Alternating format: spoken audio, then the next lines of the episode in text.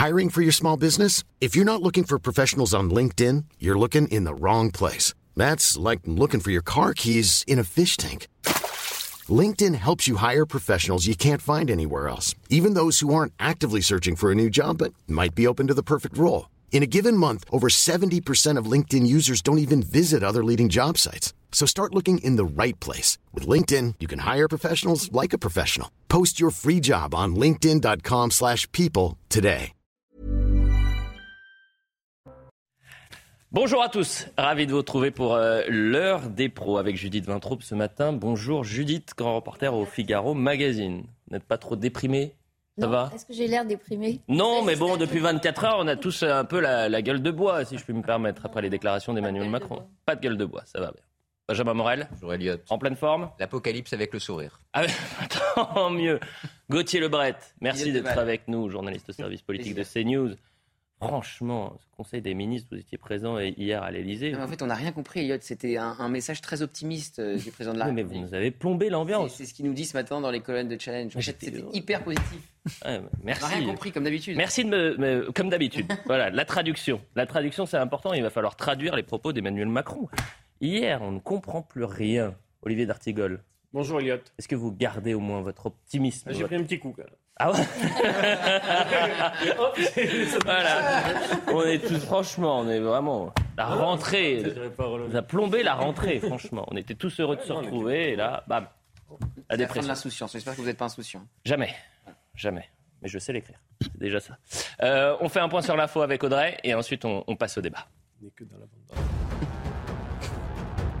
L'inflation en France, pas d'amélioration avant début 2023, c'est ce qu'a déclaré le ministre de l'économie Bruno Le Maire hier soir. Le scénario d'une inflation à deux chiffres ne serait pas prévu pour le moment, a ajouté le ministre, alors que les prix à la consommation ont progressé de 6,1% sur un an en juillet. UFC Que Choisir appelle à ne plus acheter de stylo billes aux enfants. La fabrication de fournitures scolaires est insuffisamment encadrée et des composants potentiellement dangereux se retrouvent dans beaucoup d'entre elles. Ces composants sont connus pour être susceptibles de provoquer de multiples pathologies qui vont des allergies au cancer.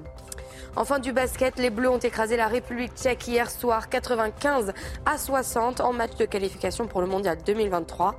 À une semaine de l'Eurobasket, les Français ont enchaîné leur cinquième succès depuis le début de leur préparation. Prochain match des Français samedi à 20h. Merci, cher Audrey. On vous retrouve dans une demi-heure pour un nouveau point sur l'actualité. Emmanuel Macron a donc euh, sonné la fin des, vacances et le début de la grande déprime. Un discours hier avant le Conseil des ministres particulièrement sombre. Les différentes crises climatiques, énergétiques, géopolitiques ont pour conséquence un bouleversement de notre quotidien. L'expression du chef de l'État, la fin de l'abondance, euh, de l'insouciance et des évidences ne passe absolument pas. C'est d'ailleurs assez euh, étonnant de voir vraiment une vague de réactions depuis 24 heures sur ces différentes déclarations. Donc on va réécouter Emmanuel Macron et puis ensuite on va égrener toutes les réactions politiques euh, depuis euh, 24 heures, essayer de comprendre qu'est-ce qui s'est passé hier pour cette rentrée. Normalement on est un peu optimiste, on, on a envie de donner euh, voilà, un peu de, de- de plaisir, d'espoir aux Français. Là non, bam, ça y est, c'est terminé. Déprimé. On coupe tout. Écoutons Emmanuel Macron. Je crois pour ma part que ce que nous sommes en train de vivre est plutôt de l'ordre d'une grande bascule ou d'un grand bouleversement. D'abord parce que nous vivons, et cela pas simplement depuis cet été ces dernières années, au fond, la fin de ce qui pouvait apparaître comme une abondance. Et c'est, je dois le dire aussi, la fin pour qui en avait d'une forme d'insouciance. Ce tableau que je fais là, cette fin de l'abondance, cette fin de l'insouciance, cette fin des évidences, montre que c'est au fond une grande bascule que nous vivons, face à laquelle, évidemment, nos compatriotes peuvent réagir avec beaucoup d'anxiété. Et donc, face à cela, je pense que nous avons quelques devoirs. Traduction Judith Vintraube. Euh, traduction, euh, Emmanuel Macron nous explique que c'est fini la bamboche. Vous vous rappelez, c'était la fameuse euh, expression de Jean Castex au plus fort de la, de la crise Covid. C'est un ton absolument paternaliste. Il nous rend responsables, nous les Français, de ces choix énergétiques erratiques. Et puis il parle surtout de, euh, de basculement, comme si euh, tout ça s'était produit euh, non pas il y a trois jours, mais en tout cas à une date très récente, alors que ce sont des mouvements de fond, que ce soit le dérèglement climatique, que ce soit le renchérissement des, des prix de l'énergie qui avait commencé avant euh, la guerre en Ukraine. C'est extrêmement curieux. Et c'est d'autant plus curieux que, comme vous le disiez, en même temps, il donnait une interview, enfin une longue, euh, un long texte euh, au magazine Challenge où il se revendiquait optimiste. Et on va écouter dans Quel un drôle de communication. Olivier Véran, le porte-parole du gouvernement, qui est censé faire en fait la traduction euh, et la retranscription de ce qu'il s'est passé pendant le Conseil des ministres avec euh, euh, le, le président de la République. Et c'est deux discours complètement différents, comme si Olivier Véran n'avait pas vécu ce, ce Conseil des ministres, Gauthier Lebret. Oui, vous dites traduction, on ne doit pas parler la même langue que lui, puisque tout le monde avait compris pessimiste. Et après, lui, il nous a dit non, non, monsieur le journaliste, quand un confrère lui posait la question, c'est pas du tout le président de la République qui est pessimiste, c'est vous, avec, à travers votre question, qui avez mal compris ce qu'a voulu dire Ah bah le oui, chef de l'État. Alors, après, il a fait explication de texte, parce qu'il voyait bien que fin de l'abondance, ça commençait à choquer. Philippe Martinez a tout de suite euh, réagi, le patron de la CGT, en disant euh, On l'entendra ce matin, On parlait de l'abondance euh, quand euh, beaucoup de Français vivent avec un tout petit salaire. La, la phrase qui m'a fait le plus rire sur l'abondance, c'est Jean-Luc Mélenchon, je ne sais pas si vous l'avez vu, je crois qu'il n'est pas descendu de son jet ski. Quand vous êtes dans un pays où il y a 9 millions de pauvres, entendre un truc pareil est incroyable, évidemment en référence aux photos d'Emmanuel Macron cet été sur son jet ski. Donc effectivement, c'est très curieux cette communication, puisque on a un ton très martial, très guerrier, une nouvelle fois. On se souvient de son Nous sommes en guerre au moment du Covid. Là, c'était un peu du sang et des larmes de Winston Churchill. Et effectivement, Olivier Véran qui après décrypte ça en disant non, non, c'était un, un message très optimiste. Par contre, il y a une bonne nouvelle ce matin qu'il faut noter. Les cuves de gaz de la France sont remplies à 90% pour cet hiver. Il ne manque plus que 10%. Donc effectivement, on, on- on s'achemine plutôt Mm. vers un, un- un hiver où on n'aura pas froid. Bon, Dimanche 20%, fran- euh, c'est important de rappeler ces chiffres, parce que euh, vous l'avez dit, Judith, c'est-à-dire qu'on a l'impression qu'on découvre euh, l'ampleur de la crise. 20% des Français déclarent avoir souffert du froid au cours de l'hiver 2021. Le nombre de ménages ayant des difficultés de paiement de l'énergie est passé de 10% en 2013 à 18% en 2020. Les Français font des efforts au quotidien. Euh, Les Français souffrent justement d'un manque d'abondance, un manque d'insouciance. Et d'avoir ce discours-là aujourd'hui, c'est quand même assez particulier. C'est la première réaction qu'on a pu avoir, mais bon sang, la fête est finie pour qui? Certainement pas pour les 8 millions de Français, je rajoute, qui relèvent de l'aide alimentaire, de, de ceux qui ont le ventre noué euh, sur l'idée comment est-ce qu'on va faire pour passer les prochaines semaines.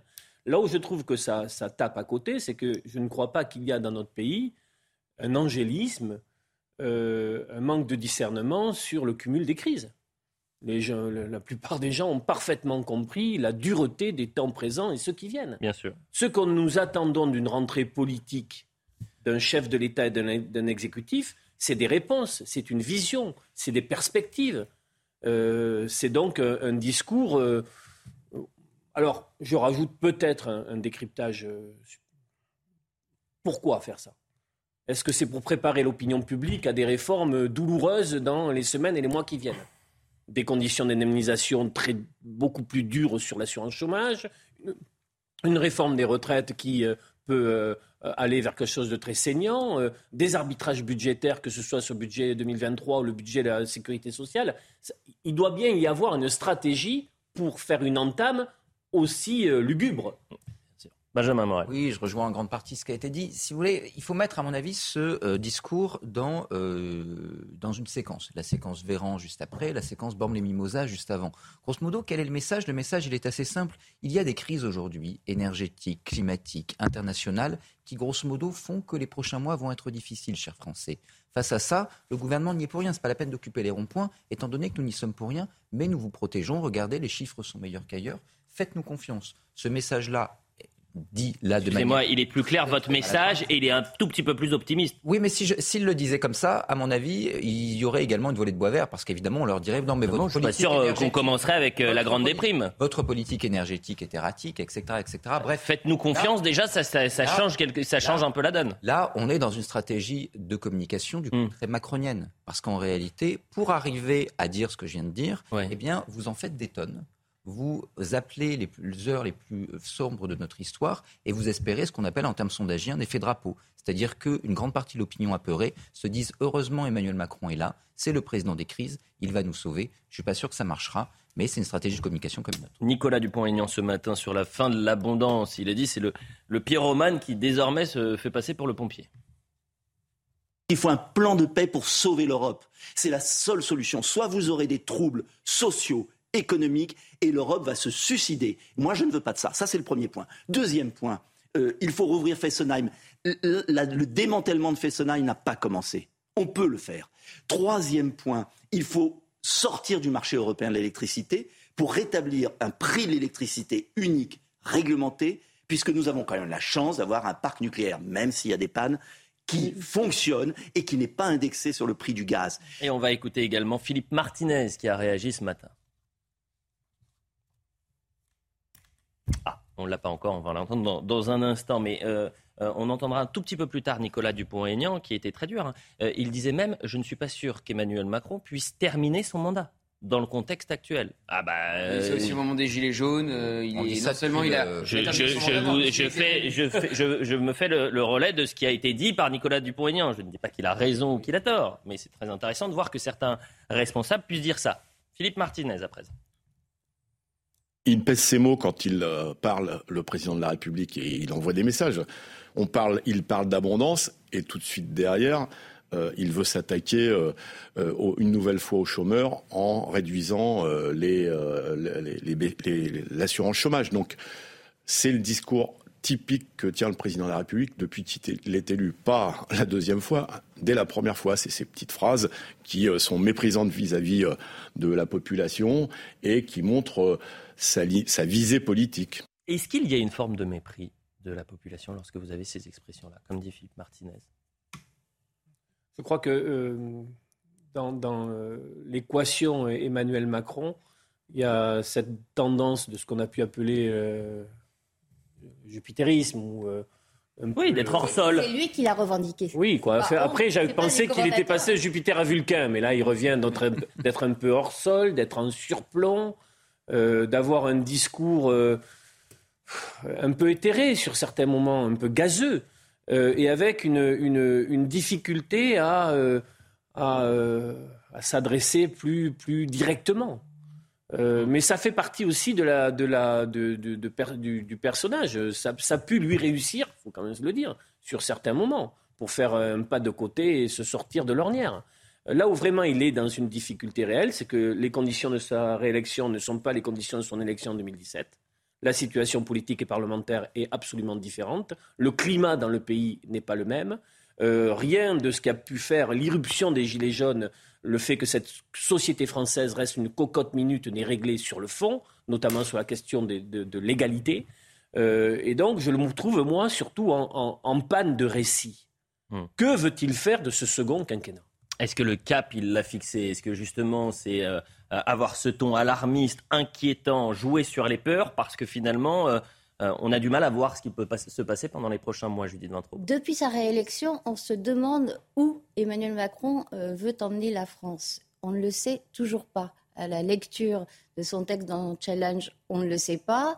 à l'écoute de cette espèce d'adresse à la nation euh, par l'intermédiaire des, ministres, on ne le sait pas. Vous demandiez si, c'était euh, méprisant. J'ai parlé euh, de paternalisme. Dans le paternalisme, il y a du mépris. C'est vous, pauvres insouciants, qui ne vous rendez pas compte de la gravité de la situation. Je vais vous l'expliquer. heureusement que je suis là. Alors, je suis d'accord, c'est jouer sur ce qu'on appelle l'effet drapeau. Mais l'effet drapeau, ça suppose d'indiquer une direction.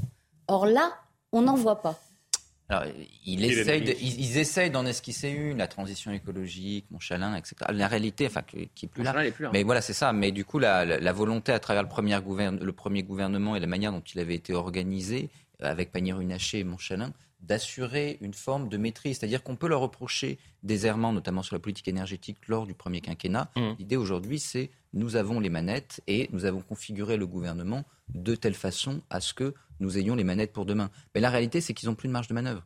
Parce que d'abord, si jamais des grandes mesures sont prises, elles mettront beaucoup de temps hmm. à mettre, euh, à, prendre leur effet. Matin. Et ensuite, parce qu'ils n'ont pas de majorité au Parlement. Très honnêtement, en préparant cette émission, je me suis dit, je vais retrouver euh, nos chroniqueurs, mais très en colère. Euh, après les propos d'Emmanuel Macron et je vous sens résigné, comme si c'était quasiment normal d'avoir euh, un président qui vous annonce la fin de l'abondance, la fin des évidences, de l'insouciance. Bon bah c'est comme ça, allez, on y va. On subit, on subit. Subissez. Si, si, vous subissez, Benjamin Morel. Non, non, non, je crois, qu'il faut pas... Sa parole est démonétisée. Il faut Sa parole est démonétisée, il peut moins... Mais vous subissez vous aussi, Olivier D'Artigol. Allez-y. Allez, faites le dos rond.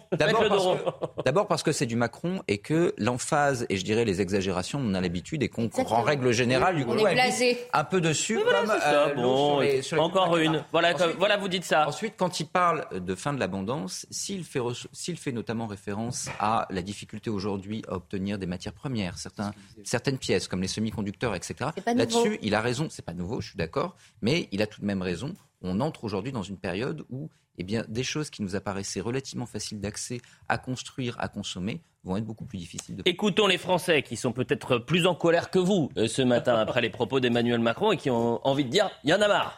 Écoutons-les sûr que c'est un peu compliqué. Moi, je pense plus à ma fille qui est un peu dans la précarité, qu'il faut aider, il faut aider. On continuera à se serrer la ceinture. Il n'y a pas le choix, il de s'entraider. On serre déjà la ceinture, si on doit resserrer encore, franchement, je suis sûr de maigrir, la taille guêpe. Donc, euh, ça va être chaud. Au jour le jour, travailler plus peut-être s'il faut, hein, carrément. Je suis un petit peu inquiet parce que quand même en, tant qu'étudiant, bah forcément quand on voit cette hausse des prix euh, constante, euh, bah on voit forcément que quand on fait les courses, euh, bah, la note est pas la même qu'il y a quelques années. C'est pas normal quand même que bah, qu'on ait des répercussions comme ça et bah, pour des situations, moi je pense à ceux qui sont étudiants et qui n'ont pas forcément l'aide des parents, etc. Bah, ils vont devoir eux se serrer la ceinture et c'est pas normal quoi. Écoutons également Mathilde Panot, euh, qui est l'une des responsables de la France Insoumise et qui a réagi ce matin sur la fin de l'abondance et les propos d'Emmanuel Macron. Non, d'abord, il faut dire qu'il y a une, forme euh, d'indécence dans ce que dit euh, le président de la République. Où est l'abondance pour les 10 millions de personnes qui vivent sous le seuil de pauvreté? Où est l'abondance pour les 8 millions de personnes qui ont besoin de l'aide alimentaire? Où est l'abondance pour les 12 millions de personnes qui sont en précarité euh, énergétique? Et où est l'insouciance, puisque c'est un autre mot qu'il a prononcé, lorsque 40% des Français ont dû renoncer à prendre des vacances cet été, faute de moyens? Donc je crois qu'il y a une forme d'indécence une forme d'indécence. Vous avez remarqué, c'est la l'invisibilité de Mathilde Panot. la politique de la chaise vide. La politique de la chaise vide. J'imagine qu'elle n'était pas en plateau, d'où le fait qu'elle euh, ne soit pas euh, sur place. On suppose, on suppose. Peut-être que c'est un effet. Euh, il y a des moyens hein, dans le service public. Hein. Vous pouvez aussi avoir des, effets spéciaux. Gauthier Lebret. Plus sérieusement, sur cette colère de, de certains euh, responsables politiques qui ne supportent plus. Vous dites c'est une habitude chez non, mais les, bien sûr que ça a suscité des, réactions vives euh, sur justement cette, euh, cette tension réelle qui fait qu'on a le sentiment que ce président n'est pas connecté à la réalité sociale, populaire du pays. et donc, bien sûr que ça a Moi, je suis certain qu'il y a des personnes qui ont écouté ça qui se disent mais enfin, je, je, je, je, ne sais pas si je fais euh, la semaine qui vient le, le plein du frigo de l'essence, euh, la rentrée scolaire, les prix, euh, mais la cantine va augmenter, le tout ça. Et, et, quand ils écoutent le président, ils doivent se dire mais on est sur l'idée, on, est, on, est, on ne vit pas dans le même monde. Et ce qui nourrit la crise politique depuis des années. Mais allez plus loin, Olivier d'Artigol. C'est-à-dire que vous avez des Français qui... Non, pas du tout. Mais vous avez des Français qui euh, ont écouté le président de la République et qui, ont dit mais attendez, mais ça fait 5 ans que moi je vis ça.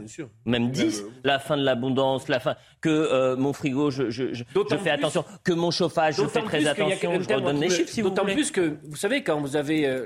J'aime bien la notion de reste à vivre. Le reste à vivre, quand vous avez tout payé. Et la notion de reste à vivre, c'est aussi ce qui fait la dignité d'une vie. Les petits bonheurs d'une vie. Mm. Le resto en famille, le cinéma, mais il y, a des, il y a un nombre considérable de personnes aujourd'hui, pas que dans les catégories populaires, mais y compris dans des classes moyennes, qui se privent de tout et donc qui sont soumis à des arbitrages douloureux tout au long de l'année. Et donc c'est vrai que face à cet élément de phrase, hum. c'est fini avec l'abondance. Ils se disent, et l'insouciance, ils n'ont plus depuis des années. Hein, est-ce que les gens n'écoutent pas ça avec un peu de distance Parce que c'est tellement brouillon, c'est tellement vaseux, ça veut tellement tout et rien dire à la fois. On verra. Il est là, il disserte pendant un quart d'heure à la surprise. Il y aura des enquêtes et des sondages. À la surprise générale. Moi, je pense qu'au final, les, Français n'auront peut-être pas été très impactés par euh, cette prise de parole surprise d'Emmanuel Macron, puisque le lendemain, il nous dit qu'il faut être optimiste, la veille, il nous dit qu'il faut être pessimiste. pour ce que j'ai pu mesurer autour de moi, bon, c'est bien sûr un panel. Euh, Euh, Plutôt à droite d'ailleurs. Ça se concentre Ça- autour de la ville de Pau. non, mais de différentes catégories sociales. Ouais, ouais. Euh, Il y a quand même un ressenti en disant, mais euh, on- il ne peut pas parler comme ça.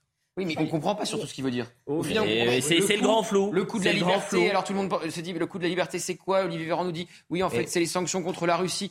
C'est tellement flou. Je suis d'accord avec Gauthier et c'est paradoxalement, je trouve assez paniquant pour la vie politique. C'est-à-dire que si une parole présidentielle aujourd'hui ne porte plus parce qu'elle est trop contradictoire, et on en est arrivé là, c'est qu'on a un problème d'adresse du pays. Et à force justement de user, de tirer sur la corde une stratégie, une, une stratégie de communication contre-productive, on a un Emmanuel Macron qui a décrédibilisé la parole présidentielle. Écoutons également François Bayrou, qui est haut commissaire au plan. Ah, il est à Pau, lui, hein. Voilà, Vas-y, donc, lui, et il est encore François plus, Bayrou, je, Je crée le prochain conseil municipal. On va le faire euh, à la bougie. On ça euh. Judith Vintraube, ça sert à quoi ce haut commissariat? Au plan?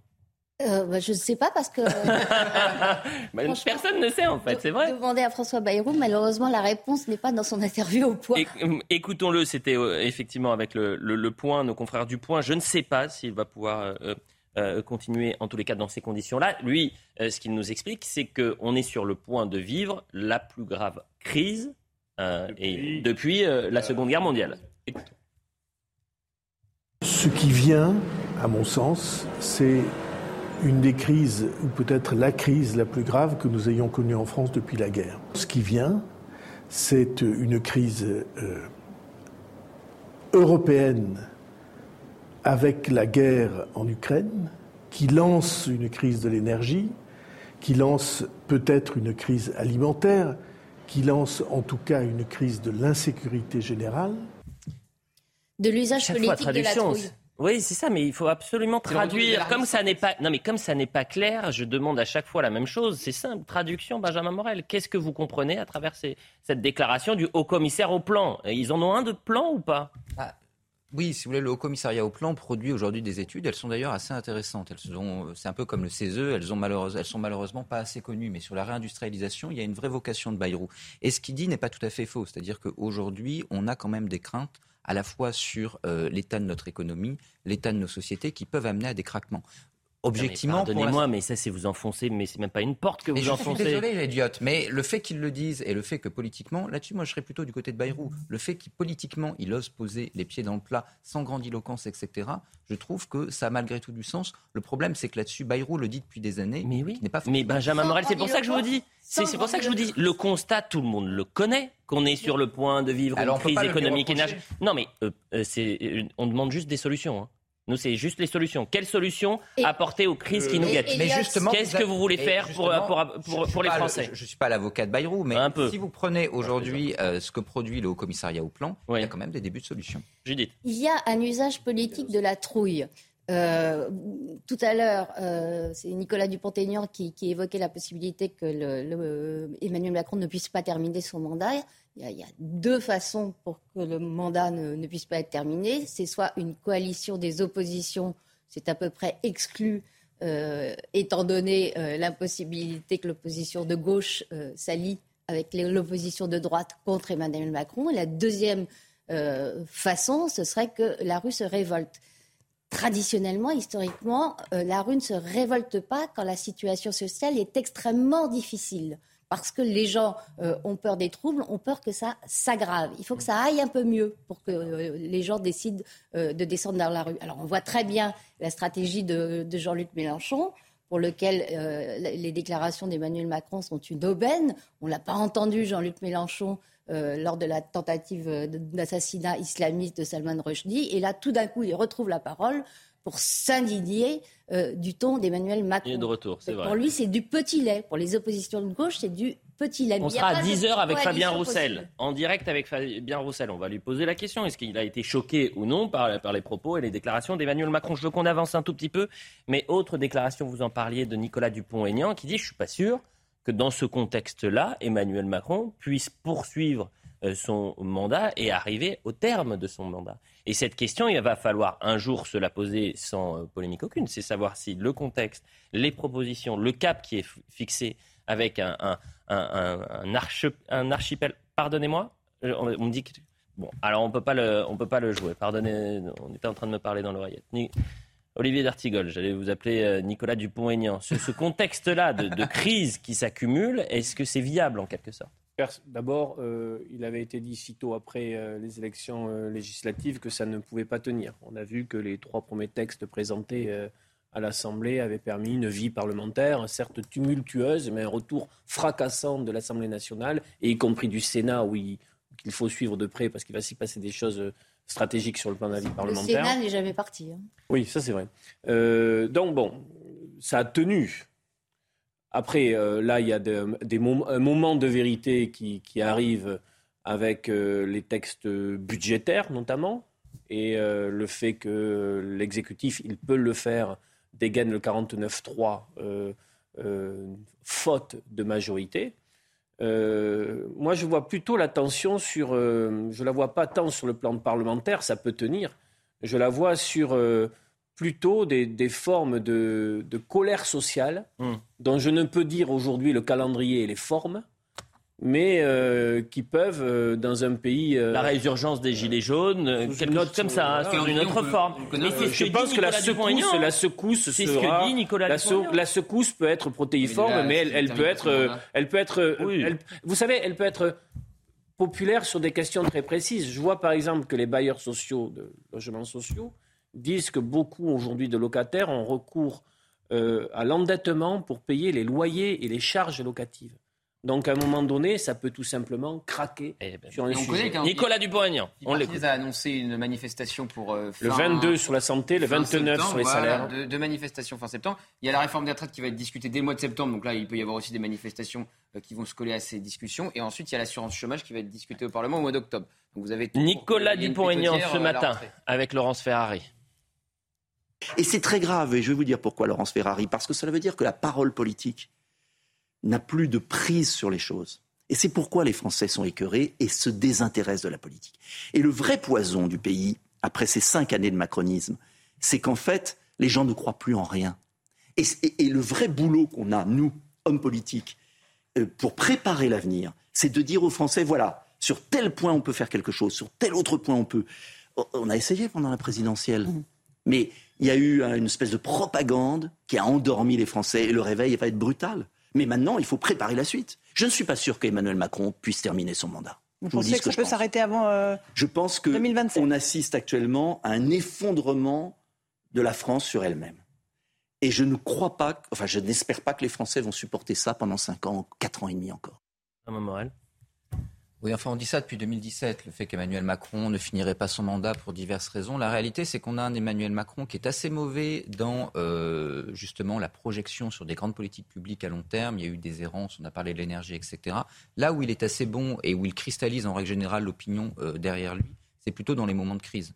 Souvenez-vous, la Covid, la guerre en Ukraine, etc. Donc paradoxalement, cette situation-là, à ce stade-là, en fait, comme pour tout président, mais cette idée que, grosso modo, un chef incarnerait l'unité de la nation, au moins pour une grande partie de l'opinion, c'est quelque chose d'assez porteur. Et face aux divisions au sein du Parlement, là, pour l'instant, la situation fait plutôt de lui le gagnant. Alors, ce qui est formidable, c'est que vous avez eu les propos très inquiétants euh, de euh, Emmanuel Macron, et puis euh, Olivier Véran, deux heures plus tard, beaucoup plus rassurant. Une heure plus tard. Ouais, même pas. Bah, déjà, on dit pas ouais euh, sur ce plateau. Oui, on dit oui, oui, même pas. Euh, faites attention, Gauthier Lebret, quand même. Surveillez votre langage. Oh euh, et, ensuite, non, mais ce qui est intéressant, c'est qu'Olivier Véran, c'était le l'alarmiste en chef pendant la crise sanitaire. Et là, c'est les, rôles bah, se sont inversés. Olivier Véran il disait pendant la crise sanitaire qu'il n'y aurait jamais de passe sanitaire dans les restaurants. Il y a eu un passe sanitaire. Il a dit hier qu'il n'y aurait jamais de pénurie énergétique. Donc, je crains le pire. Profitez de votre gaz, Gauthier Lebret. On écoute Olivier Véran.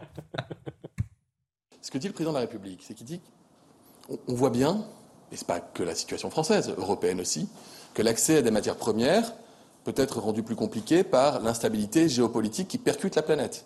Les confinements successifs en Chine, la guerre en Ukraine, le prix euh, du pétrole, euh, les difficultés d'approvisionnement, tout cela entraîne des conséquences. Et ce qui était une évidence pour chacun, c'est-à-dire l'accès à toutes les matières premières en quantité et au moment où on en a besoin, n'est plus la règle aujourd'hui pour un certain nombre de ces matières premières.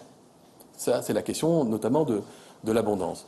On voit aussi que l'abondance de la planète, l'abondance de l'eau, le, bien-être climatique sont des données qui aujourd'hui sont percutées par la réalité qui est celle du réchauffement climatique. Et on a pu voir dans certaines communes des difficultés temporaires, heureusement, d'accès, par exemple, à l'eau potable. Ce qui veut dire qu'il y a des priorités qui sont les nôtres désormais, qui l'étaient déjà auparavant, mais qui sont celles de tous les Français désormais, et qu'il nous faut regarder en face et avec euh, lucidité. Salle de ambiance. On n'avait rien compris. Bah oui, vraiment, voilà. Bon, vous a quasiment traité d'imbécile. La publicité, avant la publicité, on va faire un tour de table. Convaincu ou non par Emmanuel Macron avant ce, ce- ce Conseil des ministres? Oui ou non? Non. Pas vraiment. Pas vraiment.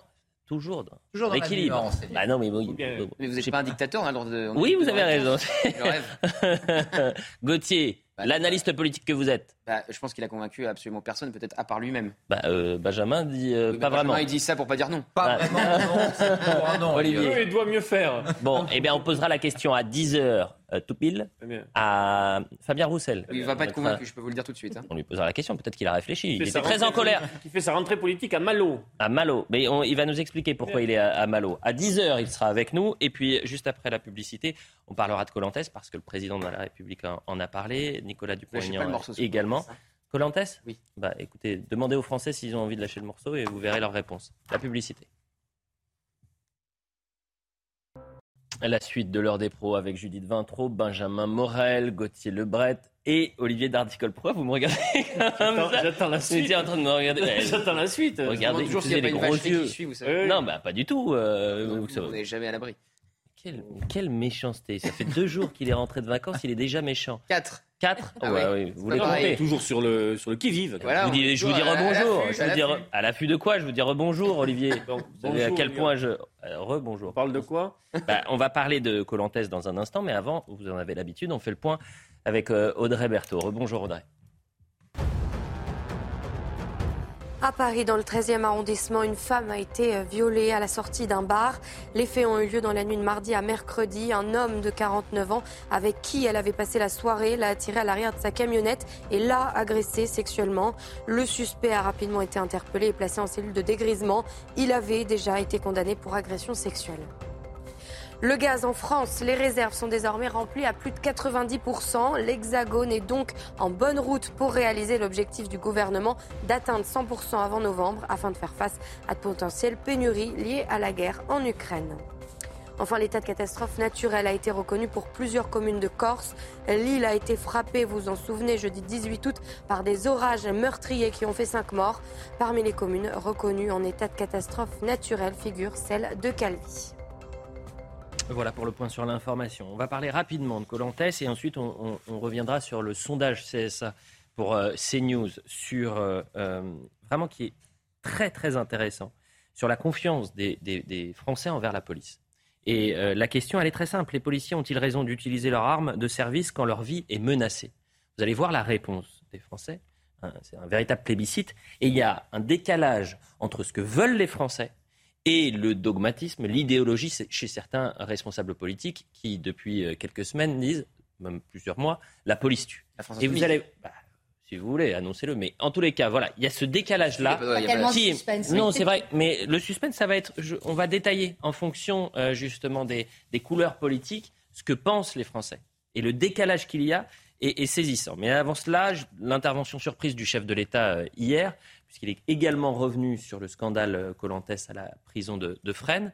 Et euh, il a eu des mots assez intéressants, on va l'écouter. Et puis aussi, on va écouter le directeur de la prison de Fresnes. Euh, qu'on partage ou non ses, positions, qu'il soit responsable ou non de ce scandale.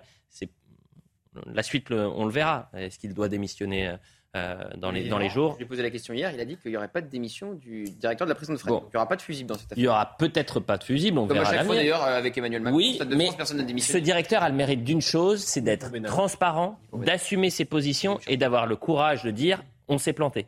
Euh, Ce serait bien que certains prennent exemple sur lui et notamment un peu plus haut placé. On écoute d'abord Emmanuel Macron sur Colantes. Il faut redonner quelques certitudes. Il y a des intangibles, des invariants qu'il faut défendre. Et je félicite les ministres qui se sont aussi euh, exprimés pour rappeler l'importance d'un ordre juste. On ne peut pas tout faire et que, euh, par exemple, quand euh, beaucoup de nos compatriotes ont pu être choqués par ce qu'ils ont pu voir dans nos prisons, alors des a raison de rappeler là aussi ce qu'il convient de faire et de ne pas faire. Et que la peine a un sens dans la société. Elle ne vaut pas exclusion de tout. Elle a vocation ensuite à permettre de réinsérer. Enfin, il ne faut pas nourrir le trouble face à ces grands changements que j'évoquais. De la même manière, le travail a un rôle essentiel et la place de l'effort. Et en effet, la sécurité et la justice ont dans ce contexte euh, un rôle clé. Discours limpide. Olivier euh, d'Artigol ou pas? Oui, non, mais c'est vrai qu'il vaut mieux dire que euh, la prison doit être une sanction, il vaut mieux dire que la prison doit aussi préparer une réinsertion. Et l'eau, ça tout- mouille Tout ça, ne, ça va sans dire. Euh, je trouve bien que vous ayez souligné que le, pri- le- le directeur de la prison de Fresnes euh, dit en fait ce qu'on pourrait attendre d'un responsable politique. En disant, bon, ben là, il y a eu un dysfonctionnement. Oui, il assume. Euh, voilà, mais tout en ne relâchant rien sur euh, ce que doit être euh, son travail de- dans toutes ses dimensions. Il y a il y a quand même Bon, euh, juste sur Pardon. un point, je, euh, au final, j'ai le sentiment que l'exécutif, le garde des Sceaux, l'exécutif et la politique en sortent très abîmés. Je suis frappée euh, de la façon dont Emmanuel Macron euh, vole au secours d'Éric Dupont-Moretti à chaque fois que le garde des Sceaux est en difficulté. Que ce soit euh, lorsqu'il se prend euh, échec euh, électoral sur échec électoral, que ce soit quand il fait euh, des déclarations euh, hasardeuses sur l'insécurité qui serait le produit d'un fantasme dans l'esprit des Français. À chaque fois, Emmanuel Macron est là pour le rattraper, pour distinguer. Il n'y est pour rien. C'est exactement ce qu'il vient de faire Mm. à propos de ce qui s'est passé à Fresnes. Alors pourquoi À part euh, l'immense affection qu'il nourrit peut-être pour son ministre de la Justice, il faut se rappeler qu'il n'y a pas tellement de marqueurs de gauche dans ce gouvernement et c'est ce rôle-là que tient Éric Dupont-Moretti. On écoute le directeur de la prison de Fresnes. Il a réagi chez nos confrères de France Info. C'était hier après-midi. Pour moi, c'était une opération de prévention à laquelle il me semblait utile d'associer les personnes détenues. C'était assez intéressant de se dire que la prison peut aussi faire passer un message auprès des jeunes. Et là, l'idée de cette équipe de venir nous voir en nous disant mais on voit ces gros murs depuis qu'on est petit euh, à Fresnes, etc. On, milite justement pour faire en sorte que nos jeunes arrivent à s'en sortir. Si les cases n'étaient pas cochées, c'est-à-dire le coût euh, qui ne peut pas être supporté par l'établissement, euh, les règles de sécurité, euh, le fait que le personnel accepte d'y participer, et ça a été le cas, ils étaient tous ravis, en tout cas tous ceux qui étaient là, y compris les agents qui sont venus voir. Ben, J'aurais dit non, on ne fait pas ce projet. Et encore une fois, je pense que ça avait énormément de sens. Le choix des épreuves était forcément inadapté, puisque c'est- il suffit de voir ce que pense l'opinion publique et ce que je respecte énormément, pour le coup. Pourquoi? Quel que soit le fond, hein, mais dans la forme, pourquoi on n'a pas eu un garde des Sceaux qui a eu cette, qui- avec cette transparence-là, ce, ce- ce courage de dire on s'est planté, euh, mais il y avait un objectif euh, précis et, et- et on a connaissance des, des problématiques en prison. Si jamais il disait ça, euh, on aurait eu une affaire qui aurait fait une journée. C'est-à-dire, si on a, si on a un politique qui est capable de reconnaître ses erreurs, je cite souvent une enquête qui avait été faite au moment du premier confinement. Vous allez voir, c'est un rapport qui essayait d'expliquer pourquoi certains États et certains pays s'étaient mieux tirés de ce premier confinement que les autres. Et euh, l'une des euh, réponses à cette enquête, avec notamment une mise en exergue de ce qu'avait fait l'Australie, eh bien, c'était que lorsque le politique accepte de reconnaître des erreurs, c'est de dire oui, on pensait que les masques étaient inutiles, finalement, ils étaient utiles, etc. Désolé, mais à coup de pas, on s'est trompé. Eh bien, l'opinion est capable de comprendre et de pardonner. En revanche, quand vous avez une dénégation en disant, en fait, non, non, c'est pas passé comme ça. Regardez, c'est de la faute de mon administration. Je n'y suis pour rien. Là, l'opinion ne pardonne pas. Même chose pour le Stade de France. Même chose pour Colantes. Ce que j'allais dire, j'allais faire un parallèle entre le tweet de Gérald Darmanin le soir euh, du Stade de France euh, visant la responsabilité des supporters anglais qui n'avaient en fait strictement rien à voir avec euh, les débordements. D'ailleurs, il a fini par l'avouer, il a fallu 2-3 mois pour qu'il finisse par l'avouer. Et effectivement, le tweet au même moment, quasiment aussi rapidement, d'Éric Dupont-Moretti pour dire je ne savais pas, je ne savais pas, c'est mon administration ou pas d'ailleurs. On va enquêter pour savoir qui est le responsable. Il est tout désigné, c'est le directeur donc, de la prison de Fresnes. S'il avait clairement assumé en disant effectivement c'était peut-être pas une bonne idée mais euh, quelque part je ne lâche pas mes troupes je suis le chef euh, de l'administration euh, pénitentiaire je suis le chef euh, du directeur de la prison de Fresnes et j'assume avec eux effectivement je pense que comme Benjamin ça aurait duré la polémique aurait duré 24 heures Nicolas Dupont-Aignan ce matin attendait la démission hein, de Éric Dupont-Moretti. On écoute. Décidément, il a demandé la démission de tout le monde Tout le monde, tout le monde. Macron, même, la vôtre. Même la vôtre. même la vôtre, Gauthier. On écoute Nicolas Dupont-Aignan. En fait, c'est quoi cette affaire Colanta? C'est comme on n'est même pas. Colantes. Colantes, oui. C'est comme on n'est pas capable, comme ils ne sont pas capables de construire les places. Il avait promis 15 000 places. Il en a fait 2 000. Euh, eh bien, euh, on amuse la galerie. euh, c'est de la démagogie. C'est même pas digne pour les prisonniers. Ça se croit généreux. C'est une journée de cartigne. Mais ce pays est devenu fou. Donc, il faut remettre une vraie politique carcérale. C'est possible là aussi. Pourquoi certains pays le font? L'Espagne, la Grande-Bretagne. Pays-Bas. Euh, Et pourquoi les pays le font? Ce que je veux dire aux Français, parce que je crois que le vrai danger aujourd'hui, c'est la désespérance de nos concitoyens qui se disent à quoi bon? Judith Vintraube. Moi, je vous ai trouvé bien indulgent avec le directeur de la prison de Fresnes. Euh, il n'a pas du tout reconnu son erreur. Il dit euh, J'ai tout bien fait, y compris la sécurité. Euh, le Figaro avait publié un papier de Paul Sujet qui racontait que les organisateurs et le matériel étaient entrés par euh, une porte de derrière de la prison qui n'était pas équipée euh, de système de détection. Donc la sécurité, il, ne s'est rien passé, heureusement, mais apparemment les conditions n'étaient pas du tout réunies. La seule erreur, si on veut, que reconnaisse le directeur de la prison, c'est ça n'a pas plu. Le choix des épreuves, mais on est bien au-delà du choix des épreuves. Le karting n'a pas plu c'est résumer euh, l'émotion qu'il y a eu dans l'opinion Hmm. à ce point-là, c'est vraiment minimisé totalement. J'ajoute que ce a directeur est ouais. extrêmement mis en cause par plus- plusieurs syndicats de la pénitentiaire qui- disent qu'il y a des vrais problèmes de discipline, de sécurité, Hmm. de vie de la prison depuis qu'il a été nommé. Après, il y a une question euh, du Pont-Moretti. Sa reconduction euh, à Place Vendôme n'était pas euh, assurée, ne faisait pas partie d'une évidence pour prendre un terme On pensait qu'il allait partir. Loin, loin s'en faut. Mhm. Et il a toujours une grande difficulté à incarner euh, une, une politique euh, sur le plan euh, pénal. Je ne sais pas, en fait, quelles sont les, les- les vraies priorités, si ce n'est les places de prison, mais avec la difficulté concernant le- la réalisation de cet objectif-là, pour différentes raisons, y compris parfois le comportement même d'élus locaux qui refusent euh, toute idée d'implantation à l'échelle de leur territoire.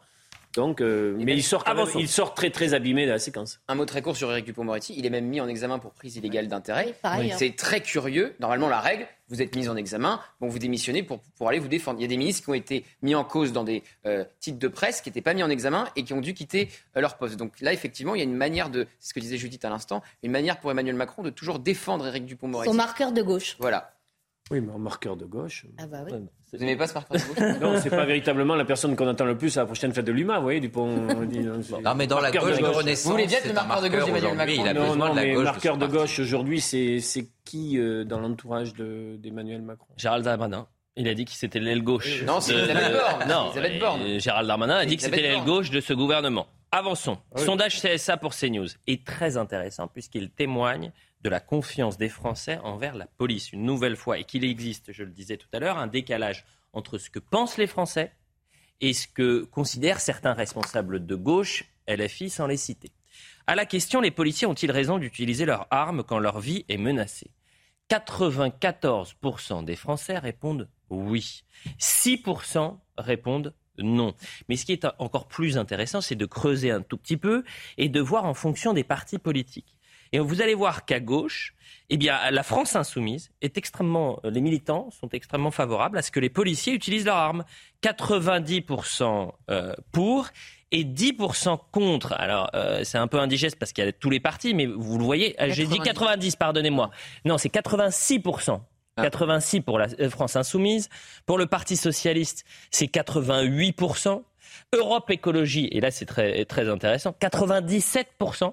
C'est même plus que Reconquête. Les militants que Reconquête, c'est 94%. Mais pardon. euh, Qu'est-ce qui est incompréhensible Bah, Étant il donné faut- la faut- façon dont la question est posée, comment voulez-vous répondre non, c'est pas normal quand vous demandez à quelqu'un euh, est-ce que c'est légitime ou pas de se servir Mais de vous son arme? Plaisantez, Judith. Sa Ça fait trois mois qu'on nous explique que la police tue du côté de la Mais France que les insoumise. militants de la France insoumise qui ont répondu oui changent leur vote aux prochaines élections parce qu'il y a un décalage énorme Merci. entre leur volonté et, et, et Jean-Luc Mélenchon qui voulait, qui désarmer tous les policiers. Faites le même sondage en demandant, par exemple, s'il est normal que la police soit armée ou s'il est normal que la police. Bah, si on demande s'il est normal qu'elle- utilise vous son arme, par définition, elle est Vous armée. retrouverez dans l'électorat, la France insoumise, le discours que tient Jean-Luc Mélenchon. Eh ben, je pense pas. Non, Pas sur le, Pas sur ça, le parce fait que- normal que la police soit armée. Parce qu'en réalité, on a, quand, quand on prend plusieurs enquêtes, notamment sur l'électorat LFI, sur les sujets régaliens, ils ne sont pas forcément raccord avec Jean-Luc Mélenchon. En tout cas, avec le Mélenchon 2022, ils sont plus raccord avec le Mélenchon 2017. Mais en revanche, ils ne votent pas pour ces thématiques-là.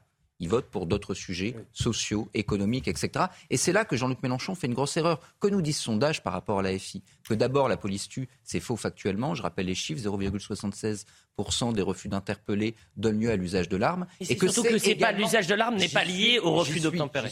Et qu'ensuite, c'est absurde électoralement. Vous ne gagnez pas un électeur et sans doute même est-ce que vous en perdez en tenant ce discours. C'est d'ailleurs ce qui a été dit par les observateurs. Jean-Luc Mélenchon a sans doute perdu des sièges de députés avec sa fameuse phrase pendant la campagne des législatives La police tue. C'est du moins ce que démontre aussi ce sondage. Et donc vous pouvez apprendre de vos erreurs? Eh ben non. La France insoumise remet le couvert euh, dans le Rhône, puisque voilà ce qu'ils disent, la police tue encore. Euh, traduit donc euh, le refus d'obtempérer dramatique à Vénissieux. Vous savez, ça s'est passé la semaine dernière. Communiqué de la France insoumise dans le Rhône, qui demande également la suppression de, la BAC. Je rappelle juste les faits concernant Vénissieux.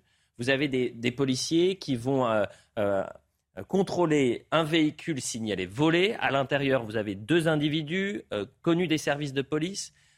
au moment du contrôle, le conducteur va foncer sur le policier va percuter le policier. Vous avez deux membres des forces de l'ordre qui vont faire usage de leur arme. C'est pas parce qu'il y a refus d'obtempérer qu'il y a usage de l'arme, c'est la légitime défense. C'est-à-dire que quand leur vie est en danger, ils utilisent euh, euh, l'arme à feu. Et dramatique puisque les deux personnes sont décédées. Conséquence de, cette, euh, de, ce, de cette, ce fait dramatique, vous avez encore une fois des militants de la France insoumise dans le Rhône qui disent la police tue. Donc on ne comprend pas qu'il y a un décalage total entre ce que pensent les Français et ce que veulent les politiques. on avait dit qu'il y avait eu un front anti-LFI, comme à l'époque il y avait un front anti-RN. Ben là, ça s'était renversé. Il y avait eu plusieurs second tours euh, RN, LFI au législatif que le Rassemblement national avait gagné euh, majoritairement. Donc c'était intéressant de voir que ces phrases euh, Tony Truante, la police tue, peut créer un front anti la France insoumise, comme il y a eu un front anti-Rassemblement national. C'est une stratégie de niche. Grâce à ce discours-là, sociologiquement, Jean-Luc Mélenchon a, gagné et, dans quelle proportion euh, dans euh, ce qu'on appelle les quartiers? Alors, ça lui a vraisemblablement coûté des voix. Il n'a pas progressé globalement quand on fait euh, l'addition des voix recueillies par les partis qui composent la NUPES. C'est même plutôt un recul. Mais pour euh, la France insoumise, c'est une opération euh, gagnante territorialement. Vous, me direz, euh, le but de Jean-Luc Mélenchon, normalement, c'est de gouverner la France et pas la Seine-Saint-Denis. Mais il s'est expliqué sur cette méthode-là. Il a expliqué à, longue, avec de longues notes sur son blog sur ce qu'il appelle l'utilité de la conflictualité, sur le fait de, de faire un point de fixation sur un sujet, quitte à susciter beaucoup de réactions euh, vives, diverses et variées, pour euh, justement après mener la bataille idéologique ou politique grâce à ce. À il y a, d'Artigol, il y a quelque chose quand même de. théorisé. Non, mais il y a quelque chose de perturbant quand vous voyez que 84% de vos militants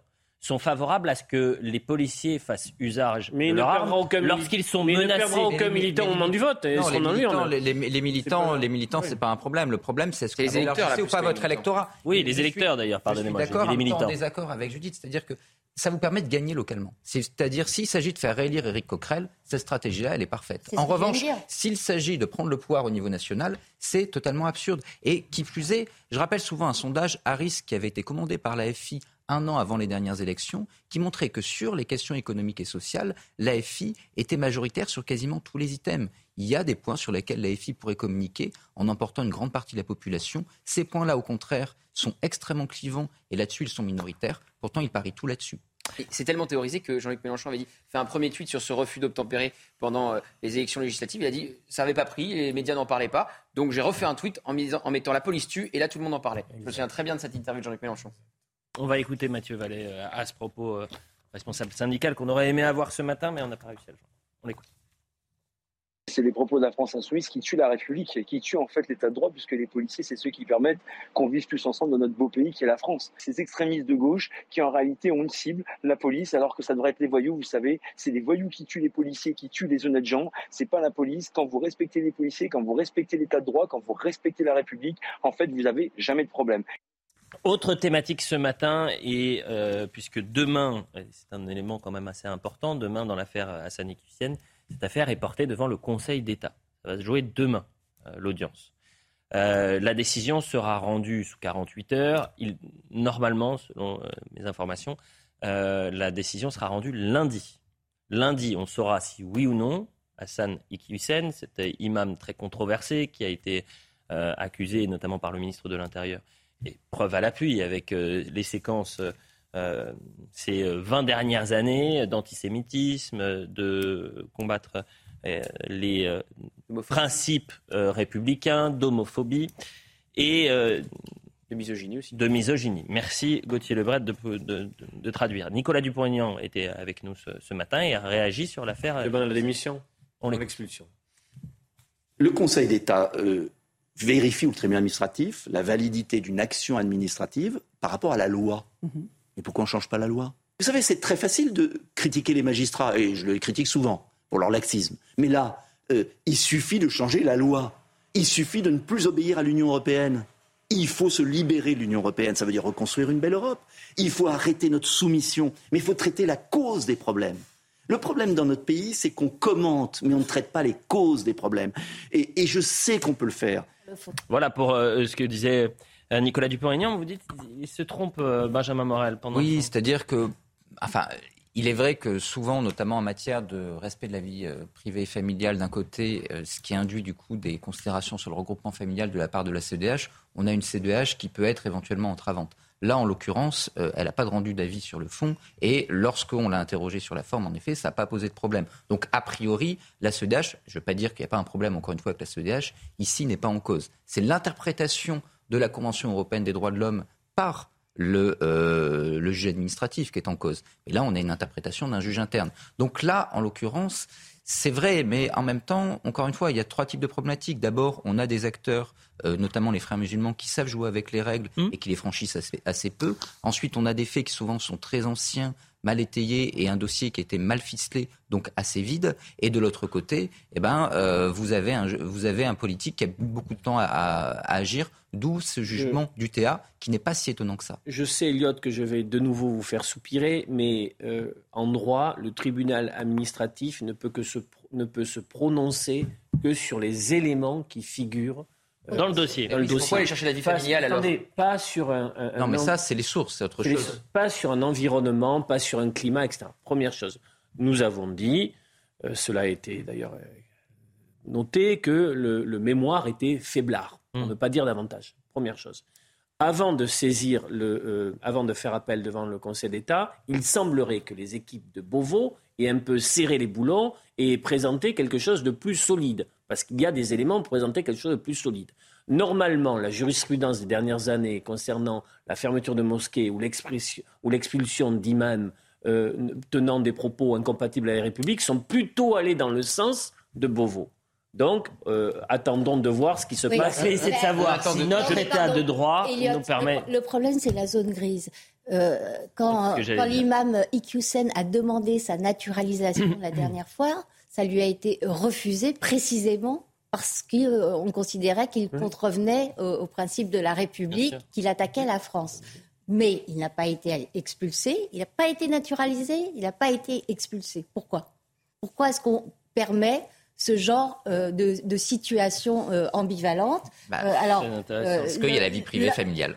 Exactement. Donc on retombe sur la commission. La clé de demain. Moi, je veux bien qu'on aille dans. Évidemment, c'est très important le détail dans le détail. Mais la clé, c'est de savoir si oui ou non notre État de droit nous protège suffisamment de l'islam politique ou et de l'islamisme. C'est aussi simple que ça, cette question. La question, c'est de savoir si le Conseil d'État va dire oui, cet homme euh, contrevient à nos valeurs républicaines, il faut qu'il quitte le territoire ou non, euh, sa vie privée et sa vie familiale est plus importante que nos principes républicains. C'est aussi simple que ça. L'état de droit a d'abord été pensé pour défendre les individus de l'arbitraire de l'État.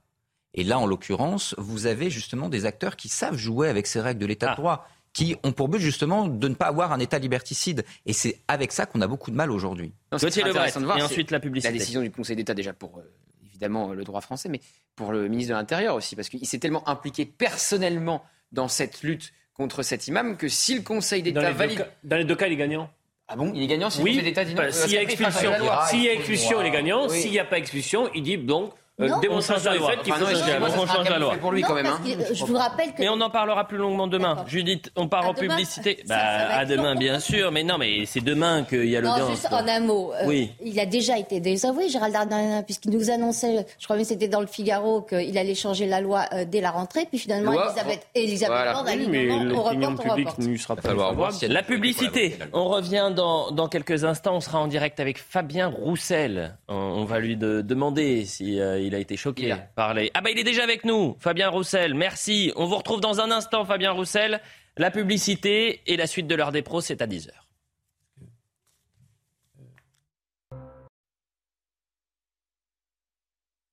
Judith Vintraud, Benjamin Morel et Olivier D'Artigol, qui me sourit cette fois-ci, contrairement à Oui, parce qu'on va vers un, moment de l'émission qui, est. Voilà, on, quitte le karting, donc c'est bien. Ah, bah, pour rejoindre qui? Fabien Roussel. Qui est Fabien Roussel, Olivier D'Artigol? Secrétaire national du Parti communiste français, dont vous avez fait la connaissance. Euh, en grande largeur lors de la campagne présidentielle. Sur, vous dites vous La France. Ah ben oui, oui, tout le vous, monde. Tout le monde. oui, oui, ah vous. Donc ne moi, je parle de permettez-moi. très bien qu'il est. Ne remettez pas. Son pédigré. Mais bien sûr, mais ne remettez ne pas. Ne vous faites pas le temps d'antenne qu'il a. Non, mais ne vous inquiétez pas, on lui laissera suffisamment de temps. Mais ne remettez pas en doute euh, euh, ma connaissance politique. Sachez que Fabien Roussel, je le suis depuis très longtemps. D'accord, Olivier, comme vous. Je vous suis, je fais attention à vous. un point sur l'information, il est 10h. Vous avez des progrès à faire tout le temps. Audrey, toujours, il faut toujours, bien évidemment. Point sur l'information avec Audrey. Emmanuel Macron entame une visite officielle de trois jours en Algérie. Il arrivera à 15h cet après-midi. Un déplacement sous le signe de l'amitié entre Alger et Paris, selon l'Elysée. Il souhaite également orienter cette visite vers la jeunesse et l'avenir. Le gouvernement fait de la lutte contre les rodéos urbains une priorité. Désormais, tout le monde peut signaler un rodéo urbain proche de chez lui. Il suffit de se rendre sur la plateforme de la police nationale moncommissariat.fr. Gérald Darmanin s'est exprimé hier à ce sujet. Enfin du football, Eric Bailly rejoint l'Olympique de Marseille. Manchester United a prêté son défenseur pour la saison avec option d'achat de 6 millions d'euros. L'OM prendra en charge la totalité du salaire du joueur qui s'élève à 5 millions d'euros par an l'air de Cédric est plutôt euh, agréable, j'imagine. Fabien Roussel, merci d'être avec nous. Euh, je rappelle que vous êtes euh, député du Nord parce que Olivier D'Artigol l'a oublié, secrétaire national du, Parti communiste français et ancien candidat à la, présidentielle. Vous participez ce jeudi, et c'est important de, de, le signaler, à la journée de solidarité organisée par la Fédération du PDCF du Nord. Ça se déroule à Malo-les-Bains et c'est une journée qui est très importante parce qu'elle a pour but d'emmener 5000 personnes à la plage venant de tout le département et en particulier des nordistes qui n'ont pas euh, la possibilité de partir en vacances. Et moi, je fais ce parallèle-là, qui est peut-être un peu démago, mais entre ces Français euh, qui souffrent au quotidien, qui n'ont pas forcément vécu des années d'abondance et d'insouciance, et les propos qu'on a pu entendre hier d'Emmanuel Macron. Alors, est-ce que les déclarations d'Emmanuel Macron hier vous ont choqué, Fabien Roussel? Mais bien sûr que ces euh, déclarations m'ont choqué parce que nous étions en préparation de cette journée à la mer. Vous voyez ici des centaines de familles euh, rentrer dans cette salle du Cursal pour profiter d'une journée de vacances. Il y a 50% de nos concitoyens dans mon département euh, qui ne sont pas partis en vacances cet été faute de moyens. parce que l'inflation, la hausse des prix et, des salaires qui, qui, ne rentrent pas, qui ne permettent pas les vacances en tout cas. Mais moi, j'aurais aimé que le président de la République vienne ici tenir son discours et leur dire à eux, c'est fini l'abondance, c'est fini l'insouciance. Vous croyez qu'ils n'en ont pas des, des soucis, eux? Vous croyez qu'ils sont insouciants? Vous croyez qu'ils sont dans l'abondance, euh, ces familles qui ont euh, du mal à remplir le frigo, qui, qui ont du mal à faire un plein d'essence? Mais c'est un président de la République qui est hors sol. Il revient de son fort de Brégançon où il a fait du jet ski, où il a profité de la piscine privée en famille, et il vient dire aux Français c'est fini l'abondance.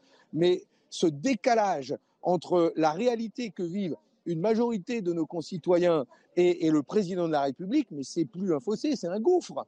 Et hmm. c'est ça le sujet. Et s'il y a besoin d'une bascule aujourd'hui, parce qu'il a parlé de bascule, de changement, ah ben oui, il y a besoin d'une bascule. Il y a besoin d'un vrai changement. Il y a besoin de dire aux multinationales, aux plus riches, à ceux qui gagnent beaucoup d'argent pendant cette crise, que la fête est terminée, qu'il y a besoin aujourd'hui que tout le monde fasse des efforts, mais eux en premier, ceux qui ne savent pas quoi faire de leur argent, tellement ils en ont. Et puis vous avez vu ce chiffre dans les échos que j'ai eu, que j'ai saisi ce matin. Les, entreprises du CAC 40, ces grandes multinationales françaises, euh, ont réalisé encore un chiffre record de versement de dividendes au second trimestre. 44 milliards d'euros. Et en tête d'affiche, c'est euh, l'énergie, c'est euh, l'automobile et c'est les banques. Fabien 44 Roussel. milliards d'euros de distribuer aux actionnaires. Enfin, franchement, On il y a de quoi là. Euh, s'attaquer au dérèglement climatique. On entend votre colère, mais j'ai énormément de questions à vous poser. Et tout à l'heure, on parlait d'un sondage CSA pour CNews. 14 94% des Français se disent favorables à ce que les policiers utilisent leurs armes de service quand leur vie est menacée. Est-ce que c'est une nouvelle fois la, la preuve qu'il existe un décalage entre ce que veulent les Français, c'est-à-dire plus de sécurité et une confiance en leurs forces de l'ordre, et le soutien euh, de, et les condamnations, pardonnez-moi, de certains responsables politiques, et je cite par exemple la France insoumise, euh, et ce décalage-là est saisissant.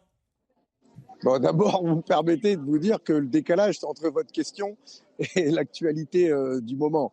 Enfin, vous voulez me faire parler de sécurité, je veux bien, Bah mais oui. quand on parle de, quand on parle de, de, de- de policiers armés, c'est une question qui se pose à la police municipale, puisque la police nationale, les gendarmes, les policiers, ils sont Hmm. armés. Et pour cela, ils passent, euh, ils ont des formations, ils ont des agréments et ils ont une législation qui est, qui est très stricte. Or là, on parle d'armer des policiers municipaux. Or, aujourd'hui, ce que je constate, c'est comme on a un gouvernement qui a fermé des commissariats, qui a fermé des gendarmeries, eh bien, il se reporte sur les communes en disant aux communes, ben, investissez dans une police municipale, on va même vous aider à la financer, on va vous donner des subventions. Hmm, Forcément, ne le répondez gouvernement pas à la des question. économies. Ça, Luc. Mais si, je vais y venir.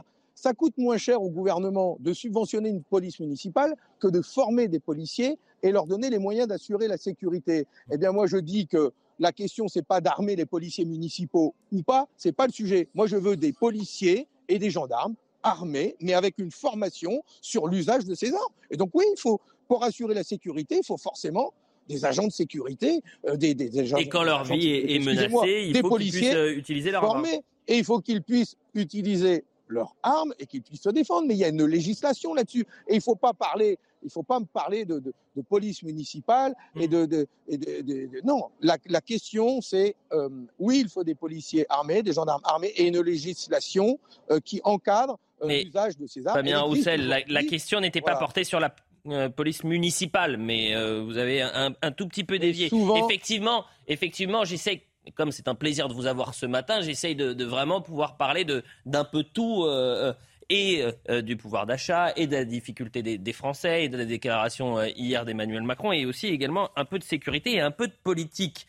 Parce que, voilà, ça fait quatre mois que la, NUPES s'est formée, cette nouvelle union populaire écologique et, sociale, dont vous faites partie, Fabien Roussel. Est-ce que cette union est partie pour durer?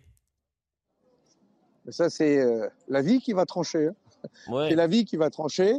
C'est aussi euh, les combats que nous allons mener ensemble euh, sur des grands sujets. Et sur beaucoup de sujets, nous sommes d'accord sur la hausse des salaires, euh, la hausse des retraites, euh, sur les investissements publics à faire pour modifier notre système productif, pour investir dans, dans des transports gratuits. Nous avons euh, beaucoup d'accords sur toutes ces questions-là.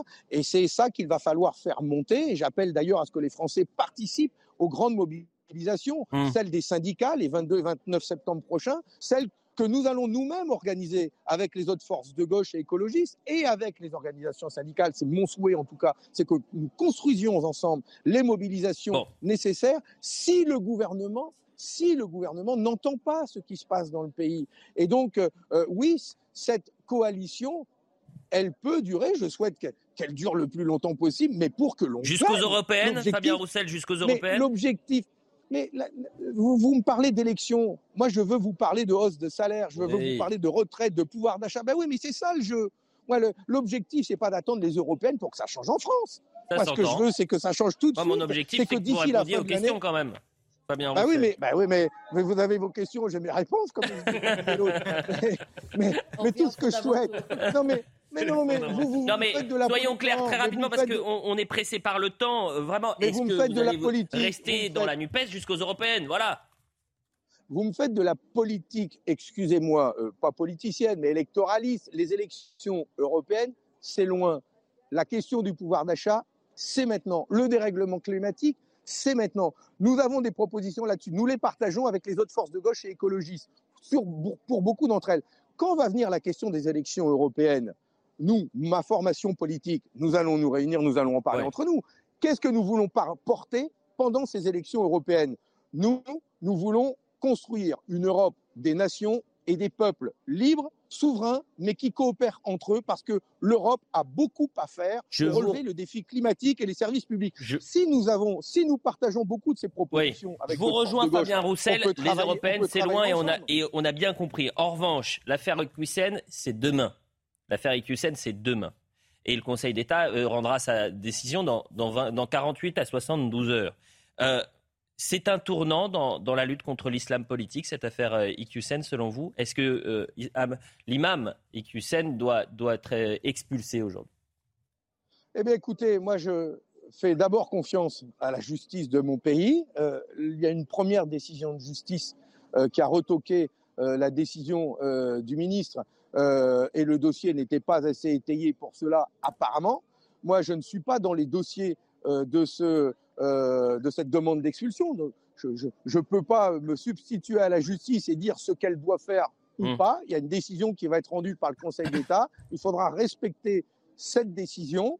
Et puis, je sais qu'il va y avoir un texte de loi qui va arriver là-dessus. Gérald Darmanin en a parlé tout l'été. Eh bien, nous verrons à l'occasion de ce texte de loi et en fonction de la décision du Conseil d'État, ce qui aura lieu de bouger ou de ne pas bouger euh, dans la législation. Mais là, aujourd'hui, il y a une affaire qui est en justice. Vous me permettez, moi, de dire que je ne suis pas juge, je n'ai pas accès au dossier, je n'ai pas accès à tous les éléments de ce dossier, et je ne vais pas dire le Conseil d'État doit décider ça ou ça. Voilà, moi, je n'ai pas les éléments du ministère de l'Intérieur.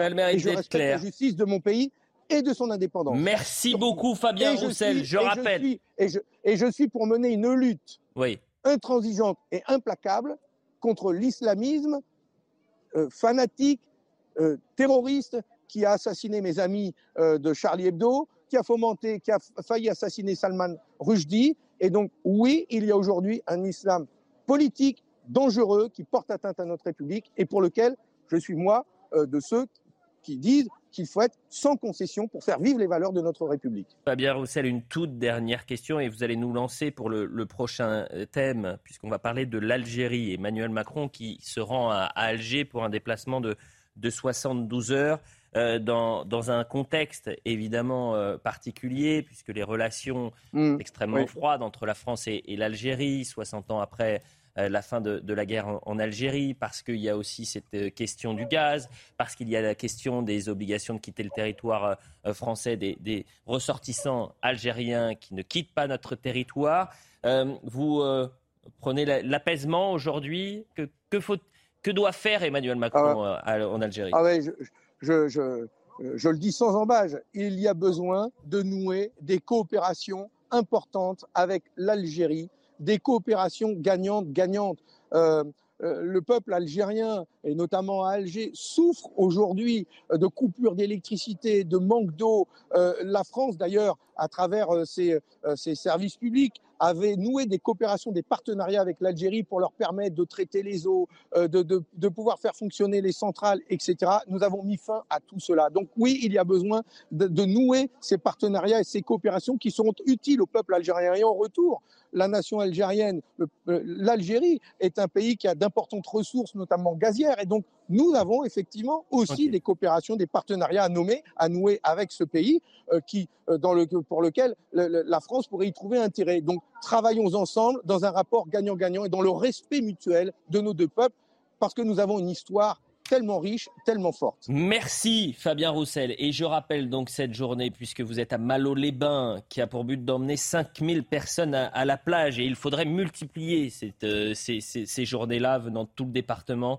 euh, des personnes qui n'ont pas la possibilité de partir en vacances. Et on pense à eux ce matin. C'était un plaisir de vous avoir en, en duplex, Merci. Fabien Rou- Roussel.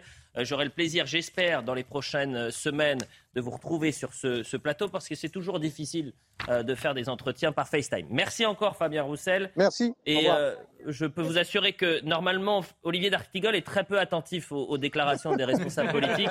Là, il, il a bu, il boit vos paroles. Je ne sais pas pourquoi. Je, je ne comprends pas, Fabien Roussel. Bon, Merci J'espère avoir encore. convaincu Judith Vintrop surtout. Judith, vous vouliez réagir Oui, À bientôt. non, je voulais saluer la clarté des propos de Fabien Roussel contre l'islam politique. C'est assez rare Ah, à gauche merci. pour être souligné. Mais vous avez raison. Merci. Au revoir Fabien Merci, Roussel. revoir. Parlons de l'Algérie justement, je le disais, donc à partir de jeudi, ce jeudi, 15h, Emmanuel Macron euh, sera à Alger. Il y a énormément de thématiques qui sont en, jeu. Euh, l'énergie, puisqu'il va y avoir des négociations autour du gaz, on le sait. Euh, c'est pas assumé, c'est ça qui est intéressant. C'est pas assumé par le chef de l'État. On a posé hier la question à Olivier Véran. Il voulait pas répondre. Et il y a sept ministres qui accompagnent Emmanuel Macron il n'y a pas Agnès Pannier-Runacher, ministre de la Transition énergétique. Ce qui est très marrant, c'est que ce déplacement, marrant, c'est un terme un peu, excusez-moi, familier, mais intéressant à noter, c'est que euh, ce déplacement est vraiment lié au gaz, mais on en fait autre chose. Donc c'est intéressant de le Regardons le sujet, les enjeux de ce déplacement, justement, Gauthier Lebret, et on en parle juste après. Sa dernière visite en Algérie remonte au début de son premier mandat en 2017. Rapidement, lors de sa déambulation, Emmanuel Macron avait été interpellé sur un passé franco-algérien qui ne passe pas. On a cette histoire entre nous. Mais moi, j'en suis pas prisonnier. Mais vous, vous avez quel âge? Mais vous avez jamais connu la colonisation. Qu'est-ce que vous venez m'embrouiller avec ça? Vous, votre génération, elle doit regarder l'avenir. C'est justement vers l'avenir et la jeunesse que le président français veut tourner cette nouvelle visite. Après son entretien en tête-à-tête prévu aujourd'hui avec le président Tebboune, Emmanuel Macron rencontrera de jeunes entrepreneurs demain à Alger. L'objectif de ce déplacement, tenter de refonder une relation abîmée par plusieurs mois de bruit mémoriel, sans pour autant mettre ce sujet au cœur de sa visite. Autre thème que l'Élysée ne souhaite pas au centre des discussions, mais qui sera inévitable, celui du gaz. Les Européens, pressés de réduire leur dépendance au gaz russe, se tournent de plus en plus vers l'Algérie. Les deux présidents devraient aussi évoquer l'épineux sujet des laissés-passer consulaires, indispensables pour expulser des clandestins algériens du territoire français. À l'automne, pour faire pression et obtenir davantage de laissés-passer, Paris avait décidé de réduire de moitié le nombre de visas accordés à l'Algérie. Avec cette visite, Emmanuel Macron va donc tenter de sonner la fin des hostilités. Gauthier Lebret, vous avez les chiffres, ce qui est très intéressant, c'est sur les obligations de quitter le territoire français et les Algériens qui sont en situation irrégulière sur notre territoire. et eh bien, qui ne quittent pas euh, notre territoire parce que euh, l'Algérie ne récupère pas ses ressortissants. C'est pour ça qu'Emmanuel Macron avait menacé de baisser les visas de 50% en septembre 2021, car ce qu'il a fait. Mais ça, a, duré, ça a duré trois jours. Ça n'a pas duré sur le long. Euh, de janvier à juillet 2021, 7700 obligations de quitter le territoire ont été prononcées par la France. Il y a eu 31 laissés-passer délivrés par l'Algérie et 22 expulsions effectives. Alors là, j'ai regardé où on en est. L'Élysée a communiqué sur un chiffre mmh. depuis mars dernier. 300 laissés-passer ont été délivrés par l'Algérie. Donc on est toujours évidemment très loin des OQTF euh, prononcés. Sur 7000, c'est faible, effectivement. Alors je ne sais pas combien il y en a eu en 2022, mais c'est très faible, effectivement. Mais quand on va demander du gaz à l'Algérie, euh, on se retrouve dans un rapport de force inversé, où c'est l'Algérie qui euh, mène le rapport de force, donc ça sera très compliqué de demander du gaz Bien et sûr. laisser passer en même temps. Est-ce qu'on va pouvoir parler d'égal à égal avec l'Algérie, Judith Vintraud Est-ce qu'Emmanuel Macron va arriver en disant, certes, il y a des négociations économiques, mais il va falloir que vous, vous fassiez un geste sur euh, la question migratoire, et puis il y a évidemment le poids de l'histoire qui, qui, qui intervient et qui est au cœur de ce déplacement ou euh, peut-être on doit mettre de côté cette culture de l'excuse permanente qu'on a depuis 60 ans Alors, euh, dans une négociation, normalement, euh, chacun a quelque chose à demander, chacun a quelque chose à offrir. Hmm. Là, Emmanuel Macron a deux requêtes. Je voudrais du gaz, s'il vous plaît, et je voudrais des laisser-passer, s'il vous plaît, pour, pour que vous récupériez vos nationaux algériens délinquants. Euh, ça ne peut pas fonctionner. D'autant plus qu'on euh, n'est pas les premiers euh, en ce qui concerne le gaz. je rappelle que Olaf Scholz, le chancelier allemand, dès février était à Alger pour négocier un accord qu'il a obtenu. Ensuite, c'est Mario Draghi, l'Italien, qui est passé. Donc, on, arrive tard. Mhm. Tard aussi eu égard aux capacités de production de l'Algérie. Et d'exportation. Alors apparemment, dans les tuyaux, on pourrait faire davantage. Ils sont, ils sont utilisés à peu près à 50%, mais en termes de production, en revanche, euh, l'Algérie a un problème. Donc je, ne sais pas quelle est la marge de manœuvre. Et évidemment, en ce qui concerne euh, la reprise des, ressortissants algériens délinquants, euh, le gouvernement algérien a beau jeu de dire non et de se servir des déclarations d'Emmanuel Macron sur la rente mémorielle dont bénéficierait le, le, régime euh, militaro-politique algérien, je reprends ces, termes exacts, euh, pour, pour, dire bah non, on va pas, on va pas être euh, amicaux vis-à-vis d'un dirigeant qui tient des propos comme cela sur nous. Vous avez tout dit, Judith, et c'est pour ça qu'on va passer à une autre ah thématique. De toute façon, on aura. Non, mais il nous reste quelques, quelques minutes. Euh, un peu moins de 5 minutes. Et évidemment, on va traiter à partir de cet après-midi euh, le déplacement d'Emmanuel Macron en, Algérie. Mais je voulais vraiment, on l'avait commencé hier soir l'émission, en soutenant la première ministre finlandaise. Ah je veux que ce matin, on soutienne la première ministre finlandaise, qui depuis le 18 août dernier, mais euh, recontextualisons, pardonnez-moi, elle est la cible d'une controverse après que des vidéos la montrant s'amusant avec des amis et des célébrités ont fuité en ligne. C'est-à-dire que vous avez une première ministre qui a, euh, je crois, 36 ans. Euh, elle est première ministre depuis 2019. Elle fait une fête avec des amis. Il y a, euh, elle se filme, c'est une fête privée. ses, ses, amis filment. Les vidéos circulent sur Internet. Elle est attaquée par les responsables de l'opposition politique en Finlande. Euh, elle a été obligée, elle l'a fait naturellement, elle a fait un test, mais c'est elle qui a, décidé de le faire. Elle a fait un test euh, de dépistage de drogue, et il y a une autre photo qui circule d'elle avec une, euh, une femme, et là, une nouvelle fois, elle est attaquée. Et je le répète, c'est alimenté par l'opposition, et aujourd'hui, on reproche à cette première ministre de juste faire la fête. Donc on va l'écouter, c'était hier, où elle est au bord des larmes, et elle dit, permettez-moi d'avoir un peu de joie en ces temps si sombres. Ja myös minä kaipaan joskus näiden synkkien pilvien keskellä iloa, valoa ja hauskuutta. Ja siihen liittyy kaiken näköistä kuvamateriaalia, kaiken näköistä videomateriaalia, mitä en itse haluaisi nähdä, mitä minä tiedän, että te ette haluaisi nähdä. Ja siitä huolimatta sitä meille kaikille näytetään. Se on yksityistä, se on iloa ja se on elämää. Mutta yhtään työpäivää en ole jättänyt tekemättä. Yhtään työtehtävää en ole jättänyt hoitamatta. Enkä jätä tämänkään keskellä, koska kaikki nämä väistyvät. Ja meidän pitää yhdessä rakentaa tästä maasta vahvempi. Mais dans quelle société on vit euh, Olivier D'Artigol? C'est terrible, je me disais. Euh, euh, ça pourrait nous arriver non, je, non, je, me disais, je, ça pourrait être une série télé, or on est en plein réel. Et c'est euh, euh, abominable. Mais fichez-lui, la paix à, à Marine je ne sais pas comment on le dit en finlandais, en finnois. Je suis plutôt, moi, pour jamais être sur le martyrologue en politique, parce qu'il y a des choses, des activités bien plus dures que euh, la politique. Euh, mais là, on, on, sent la, souffrance et voilà, c'est pas acceptable. Euh, Benjamin Morel. On est dans des sociétés où en réalité on a aujourd'hui un excès de recherche, de transparence, etc. etc. Souvent d'ailleurs au nom de principes qui vont être le droit des femmes, le droit des minorités, etc. etc. On voit que à vouloir faire trop de transparence, le système se retourne parce qu'il n'y a pas plus misogyne, il n'y a pas plus, euh, je dirais, oppressif vis-à-vis des femmes que de considérer qu'une femme politique qui fait la fête eh bien, est forcément suspecte d'avoir pris des substances, etc.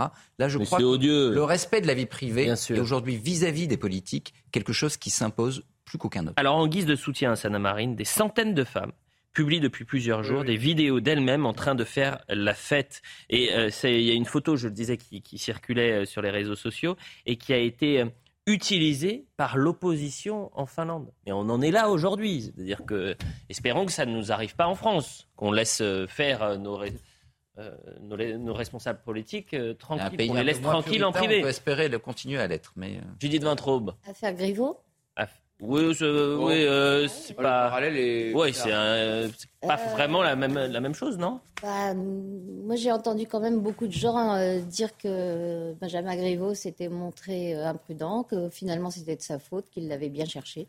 C'était de l'art, non? Oui, oui c'était de l'art. Non, mais c'est. Okay.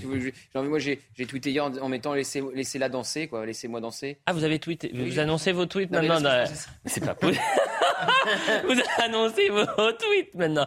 J'ai annoncé. que le champion de France de Montgolfière est à Belfort. Oh, a le finaliste sur le plateau. Mais soutenons Sana Marine. Voilà. Moi, je voulais qu'on la soutienne. On l'a chanté avec. Non, non, mais attendez. Il a une connaissance du Avant la fin de l'émission, parce que c'est terminé, je vais remercier toutes les équipes qui travaillent euh, avec nous. Euh, Arnold Cara à la réalisation. Est-ce qu'on a la musique euh, Laissez-moi danser, justement.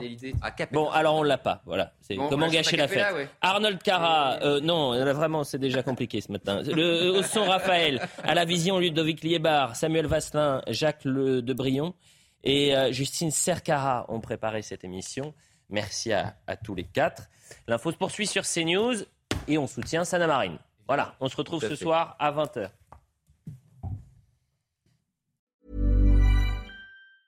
Planning for your next trip?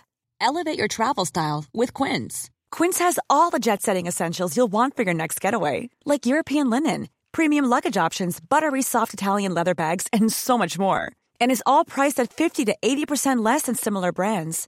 Plus, Quince only works with factories that use safe and ethical manufacturing practices. Pack your bags with high-quality essentials you'll be wearing for vacations to come with Quince. Go to quince.com slash pack for free shipping and 365-day returns.